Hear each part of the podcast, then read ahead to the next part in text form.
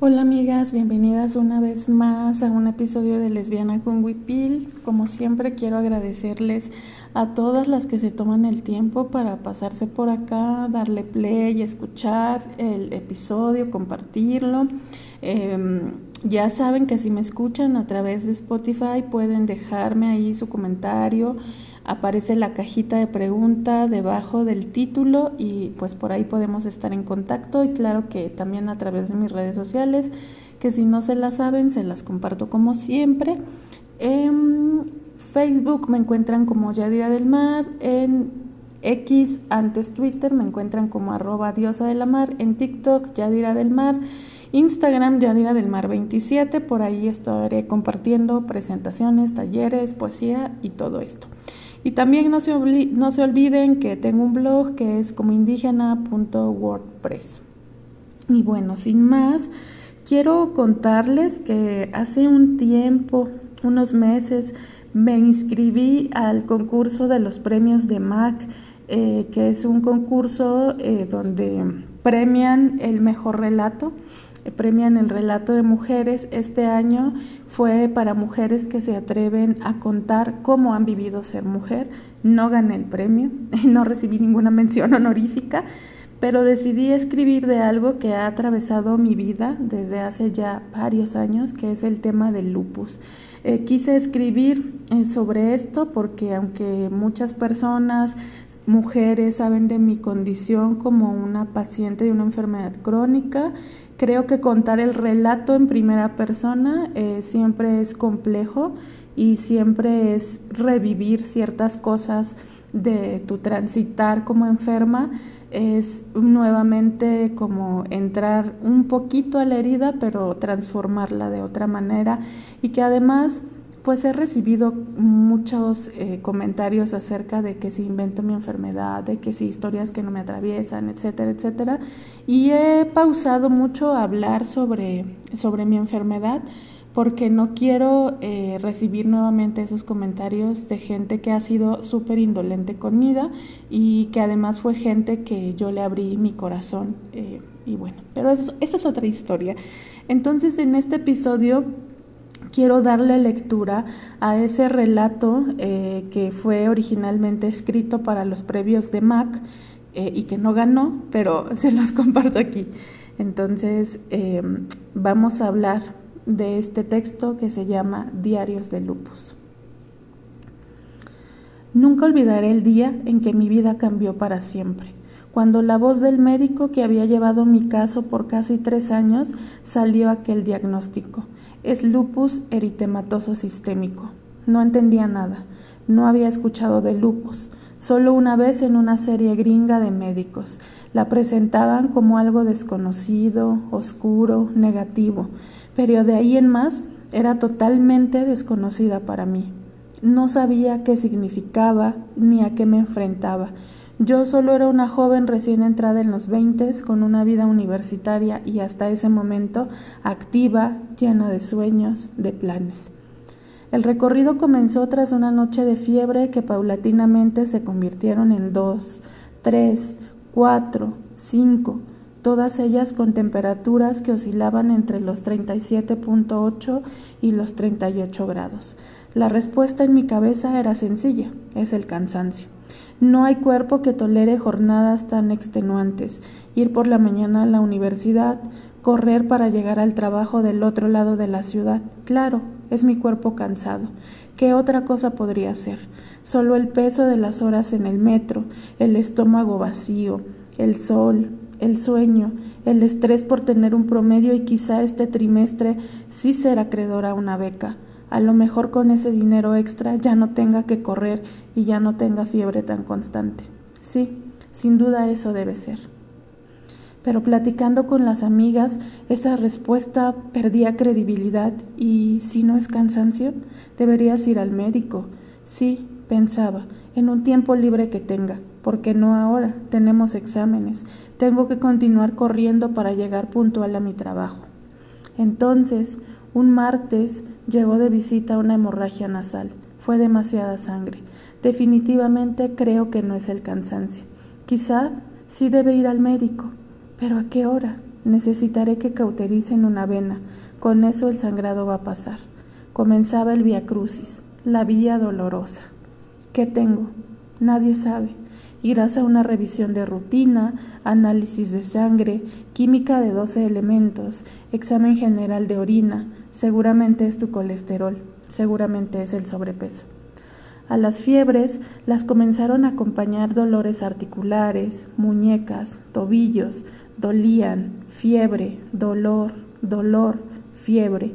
Resultados, contrario a lo que los médicos esperaban, colesterol, triglicéridos y glucosa en rangos normales. No importa, porque a simple vista gorda si eres. Entonces, el dolor articular se debe al sobrepeso, directo a nutrición. Por primera vez en todos mis años de dietas inventadas por mi papá, estaba en consulta nutricional. Es necesario dejar las harinas, consumir más verduras. La meta es que pierdas 10 kilos. Verás que con eso el dolor y las fiebres desaparecen. El problema es que bajé 12 kilos y las fiebres y el dolor no desaparecieron, al contrario, aumentaron. Vaya, así que no era el peso. Entonces, ¿qué podrá ser? Bueno, es que seguramente lo estás imaginando. Si dices que tu vida es muy estresante, es un tema de tu mente, de no poder controlar tu estrés. Ahora, sesiones con una terapeuta cognitivo-conductual para que tengas más certezas sobre la necesidad de cambiar patrones y tu salud pues mejore. Ocho sesiones, terapia breve. No, el dolor y la fiebre no se han ido, tampoco se fue mi estrés, ni me dieron una beca este trimestre. Tampoco dejé de cruzar la ciudad para ir a trabajar. La vida, muy a mi pesar, no se detenía, ni los gastos. Nada parecía detenerse ni componerse. Otra hemorragia. Esto empieza a ser molesto. Nuevamente, cauterización. Pero, sorpresa, encontré a Ricardo, el médico que me atendió en mi infancia. Qué increíble encuentro. Ahora él se compromete a llevar mi caso. Aquella hospitalización lo dejó, nos dejó marcados a ambos, porque básicamente salí sin un diagnóstico y él sin ofrecer un tratamiento adecuado, que solo revisiones periódicas hasta los 17 en pediatría. Nos encontramos de nuevo. Confié porque a mis 12 años me había salvado la vida después de haber sido desahuciada, después de haber recibido un domingo la visita de toda mi familia. Y es que mientras yo en ese cuarto de hospital dibujaba con esas crayolas de Hello Kitty a mi papá, el médico a cargo le notificaba que buscara un servicio funerario, porque habían hecho todo lo que era posible, pero yo seguía sin poder caminar. La fuerza de las manos habían vuelto, pero todavía no por completo. Todavía tenía que entrar cada mañana mi hermana a bañarme, a cepillar mi cabello, a contarme cómo serían las cosas cuando saliera del hospital y cómo iban los preparativos de la fiesta de tres años de mi sobrina, de lo mucho que nos íbamos a divertir. Y sí, nos divertimos, porque salí después de tres meses y un fármaco que me devolvió la fuerza, un fármaco que estaban probando en mí después de tener un catéter en el cuello, de soportar el dolor de una sonda, de las limpias alrededor de la herida que hasta el día de hoy conservo en el lado derecho del cuello. Salí y fuimos juntas a ver a la Virgen de Guadalupe, a dejarle mi trenza, a la Virgen de Santa Marta, a ponerle un listón dorado a San Charbel. Salí para sentir que había vencido a la muerte que se quedó esperando en esa sala de infectología. Confié porque como hacía casi diez años no tenía respuesta y quería saber si en esta ocasión otra vez probaríamos fármacos, si me iban a desahuciar, si mi familia iba a poder despedirse, o si en verdad solo era mi cansancio. Confié, aunque no estaba consciente de todo lo que venía para mí. Una vez que nos encontramos, no nos soltamos. La pandemia nos obligó a soltarnos, pero por casi doce años Ricardo llevó mi caso. Tres años fueron necesarios entre estudios, procedimientos, descartes para llegar al día en que me comunicaron que tenía lupus. Ese día cambió mi vida. No, no de inmediato, pero comenzó primero poniéndole un nombre a aquello que hacía que tuviera tantos episodios de fiebre y dolor articular. Lupus eritematoso sistémico, una enfermedad autoinmune, crónica y degenerativa. Sí, Tenía 22 y ya estaba diagnosticada con una enfermedad crónica. No entendía bien qué significaba. El médico me habló de avances clínicos. Aún así, el lupus no tiene cura porque no es un problema de salud pública y porque no hay suficiente investigación. Es una enfermedad que compromete todos los órganos, principalmente corazón, riñones y cerebro. La piel se vuelve sensible y aparecen unas manchas que emulan las alas de una mariposa en el rostro. Esto último no lo he tenido nunca. El lupus es silencioso y se comporta distinto en cada organismo. Mi dieta cambió, mi cuerpo cambió. Es cierto que nunca fui una mujer delgada y eso trajo problemas de autoestima, pero con la llegada del lupus llegaron también más kilos por los corticoides, por la retención de líquidos. Dejé de practicar senderismo porque me fatigaba con facilidad. Dejé mucha de mi vida atrás para comenzar con una nueva etapa, para aprender a vivir a tocar la vida distinto. No lo sabía en ese momento, pero el lupus me iba a permitir tocar la vida de otro modo. No tuve un duelo, no porque no quisiera, sino porque no hubo tiempo y porque no consideraba necesario hacerlo.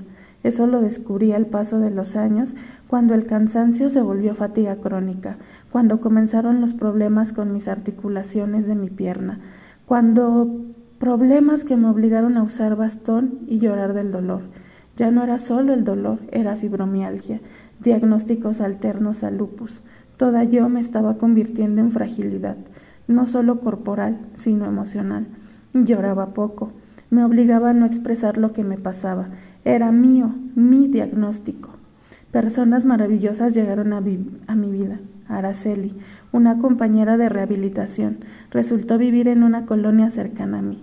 Reíamos mucho, nos burlábamos de nuestra condición de enfermas, pero también soñábamos una cura. Esa mariposa voló al cielo sin verla, y con un deseo intenso de ser mamá, murió esperando un donante de riñón, nefritis lúpica. Fue su último diagnóstico. Días antes lloramos juntas por la incertidumbre de quien se sabe enferma. También llegó Daniela, que se casó con los pies hinchados, y llegó María en forma de tatuajes, de historias, pero sobre todo de empatía. María se volvió mi hermana de vida. Entendía lo que es la vida de enferma. Ella, trasplantada de riñón, supo de hospitales y duelos. Se hizo mi amiga a través del arte, de sus diseños en mi piel y, claro, a través de la ternura de quien se refleja en su historia.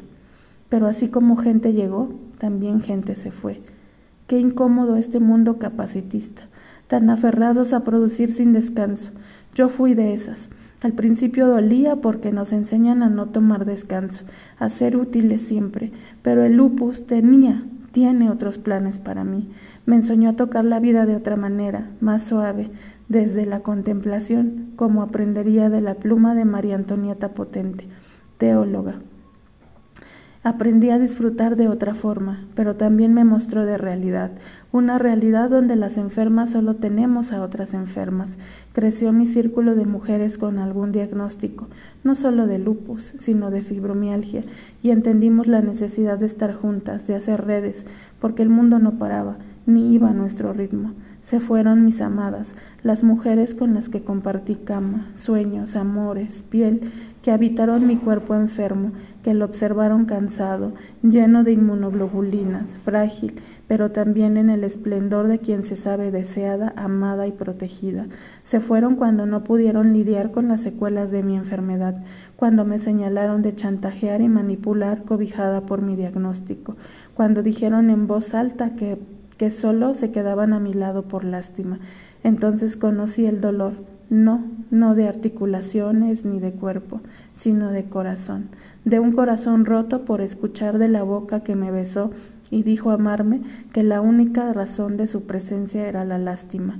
Se fueron compañeras de risas, de fiestas, de bailes, esas con las que alguna vez soñé que cambiábamos al mundo, y se fue la doctora peruana, de quien aprendí que lo que lupus no podía quitarme era la valentía de despertar cada mañana y querer seguir estar viva. Pero vivir y no solo sobrevivir, vivir en plenitud, teniendo a lupus como un compañero y no como algo que definiera mi existencia por completo. Por supuesto, habitar mi cuerpo no ha sido fácil. La vida te cambia, los sueños te cambian, las continuas visitas al médico te cambian. He sentido a veces no ser dueña de este territorio, porque mi cuerpo se ha convertido en un mapa de cicatrices, de invasiones, de manos sobre mí, em, en el vientre, al costado, tactos, que ajena me he llegado a sentir en mi propio cuerpo. Es una sensación de no estar estando, una sensación que tengo desde los doce, aquella vez en el hospital. A veces pienso si las personas les gusta el morbo, ver la fragilidad de alguien más, mirar el dolor de otras. Lo he pensado muchas, incontables veces, cuando me han exigido mostrar que de verdad vivo con un diagnóstico médico. ¿Qué ganarán? Es una pregunta frecuente, porque a veces no entiendo el motivo de exigir, de pedirle a otra que se muestre más vulnerable, de verla en un estado doloroso, con una apariencia demacrada, en la sala de un hospital, con medicamento a cuestas.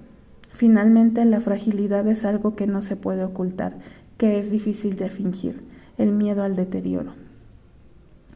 Aquella tarde cuando decidí irme de una relación donde solo estaba recibiendo sobras de amor, porque además, qué difícil amar a una enferma, qué difícil, eso nos han enseñado, que somos una carga, es que son muchos cuidados, es que cómo lidiar con todo lo que hay que resolver, cómo amar a una enferma, por cuánto tiempo, cuánto tiempo pasará antes de que la amada piense que es chantaje, control, exageración, cuánto tiempo somos merecedoras del amor de otras, cuánto tiempo el sistema nos permitirá sentirnos amadas.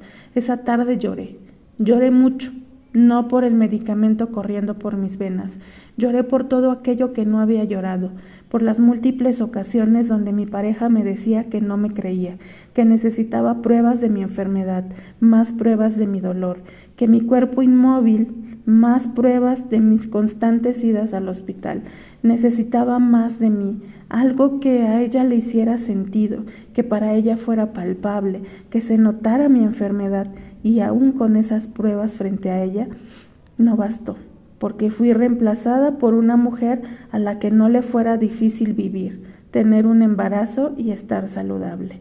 Entonces recordé a Araceli berreando del otro lado del teléfono, contándome su miedo, su vacío, porque ella quería ser madre, quería con toda su furia parir, quería sentir su vientre cómo una vida se formaba, pero pese a los avances médicos que nos dicen que no necesariamente nuestros hijos nacerán con lupus, el miedo en el pecho gana casi siempre. Y a Araceli le ganaba, y por eso lloraba, por las posibilidades rotas, porque no podría ser mamá, porque tenía el tiempo encima esperando un donante y con un marido que también le recriminaba no poder ser útil, estar en cama y sobre todo hacerla pensar en la lejanísima posibilidad de donarle él un riñón. Después de la muerte de Araceli me atrapó una tristeza profunda. Me sentía asediada, la sentía, sentía la muerte pasearse por mi casa, por mi cama, por el comedor, la sentía sentarse conmigo en el microbús, acompañarme al hospital, la veía disfrazada de médico, enfermera y radiólogo. ¿Y si la próxima era yo? ¿Si también yo desarrollaba una nefritis? ¿Si la siguiente en dializarse era yo? Tampoco tendría un riñón. No podría aceptar uno de mi familia, pero formarle en la larga lista sería ver cara a cara la muerte. Tendría sed todo el tiempo, como Araceli, que bromeaba con tomarse una coca. Sentí miedo y extrañé día a día a mi amiga. Una tarde navegando por internet encontré Diarios del Cáncer de Audrey Lord, una mujer negra que narraba con total franqueza su vida con cáncer Encontrarla me ayudó a hablar más fuerte y más claro de mi diagnóstico, de los obstáculos del sistema médico, a encarar la vida nueva que estaba viviendo desde hacía casi diez años. Entendí mi miedo y mi dolor y entendí el miedo y el dolor de mi mamá, de mis hermanas, hasta comprendí poquito el por qué se habían ido mis amadas. Las abracé suavecito y me arropé a mí misma. Entendí que me tengo a mí, aprendí a escuchar mi cuerpo y hacerle caso, a descansar, a tomar agua, a tomar el sol, a tomar una siesta, a pedir ayuda, a hablar de mis dolores, a, informarle, a informarme sobre mi cuerpo, mi mente. Hice yogas y ejercicio para mi neblina lúpica. Seguí leyendo y entendí que lo que la doctora peruana me había contado. El lupus no me iba a quitar las ganas de cumplir mis sueños. A veces es complejo porque me siento saturada y rebasada. A veces como reminiscencias viene a mi cuerpo la sensación de no sentirme amada o cuidada. Me permito sentirlo, enojarme, entristecer. Pienso en la que dijo tenerme lástima. Te entiendo, yo me la tuve. Pensé por mucho tiempo que porque a mí, porque esta enfermedad vino a irrumpir con mi vida, con mis planes, y entonces a manera de sanación revierto la pregunta, transformándola en un para qué, y todavía sigo en búsqueda, por eso escribo, por eso para honrar a todas las que hablaron con miedo de su enfermedad, pero fuerte y claro. Escribí los diarios de lupus, un ejercicio que me permitió conocer mis emociones, narrarme en primera persona, hablar de mí, de lo que la enfermedad significa para mí y no para otras, de cómo diariamente contemplo mi cuerpo, cómo agradezco su movilidad, tener, dos piernas todavía fuertes, cansadas, sí, pero fuertes, que me llevan y me traen, dos piernas que me han hecho bailar, caminar de la mano con mi madre, trazar un camino para mí que no ha sido sencillo. No, no lo ha sido y no lo será, pero cada día que paso en mi propia compañía me hace darme cuenta de la necesidad de seguir guardando para mí la autonomía, de moverme, de avanzar, de reírme, de habitar mi vida, mis sueños, mis logros. El lupus se convirtió en un compañero de viaje, un compañero desde hace 12 años que ha venido a enseñarme lo peor de mí, pero también la mejor, la fuerza, la esperanza. El lupus vino a mí y hablamos, peleamos. A días agradezco su existencia, a días lo odio. Le hablo, le pido que siga dormido, en remisión, que me deje descansar, que me permita trabajar, volver a subir un cerro, volver a correr bajo el sol de mayo sin quemarme, que me dé tregua y me permita abrazar un día más a mi mamá y a mis hermanas, que me permita crecer y hacerme vieja en compañía de la mujer que hoy es mi esposa, también que me permita entender si algún día ella decide irse, que me dé la madurez suficiente para abrazar su decisión y abrazarme a mí, que me permita conservar mi alegría, mi gusto por reír y platicar horas con mis amigas, que no me amargue por su presencia, que al contrario me haga más ligera, más tranquila, que me permita contemplar la vida, nadar, danzar, tomarme una copa de vino, escribir, que me deje seguir escribiendo poesía, Sí, también le dedicaré unos versos al dolor, a la fibromialgia, a la neblina, al lupus, que pueda hablar con fuerza, con miedo, con angustia, con certeza de mi diagnóstico, que no me dé miedo mi propia fragilidad y si me da, ser suficientemente valiente para enfrentarla, para vivir otros 10, 20, 30, 40, 50 años, hablando de cómo fui diagnosticada, de cómo transité el lupus, de cuánto amé mi vida con todo y los altibajos y me permita vivir pese a todas esas veces que miré la muerte a mi lado. No hay explicación todavía de por qué una enferma de lupus se tiene una teoría de que puede ser genético, quizás sí, Escribo mientras pienso en mi tía Nina, que estuvo diagnosticada con lupus por años, hasta que por fin pudo tener la certeza de que no era lupus, sino esclerosis sistémica. Al final de cuentas, enfermedades primas. Mi tía murió con la plena seguridad de haber vivido una vida feliz, amada y respetada en su última voluntad. Para ella, este testimonio de amor y fuerza por la vida. Y pues bueno, amigas, este fue el texto que escribí para los premios de MAC eh, en este 2023 y quise hablar de mi enfermedad y escribir esto para honrar la vida de mi tía Nina. Em, como siempre, pues les agradezco mucho que me hayan escuchado y nos encontramos en un siguiente episodio de Lesbiana con Wipil. Bye.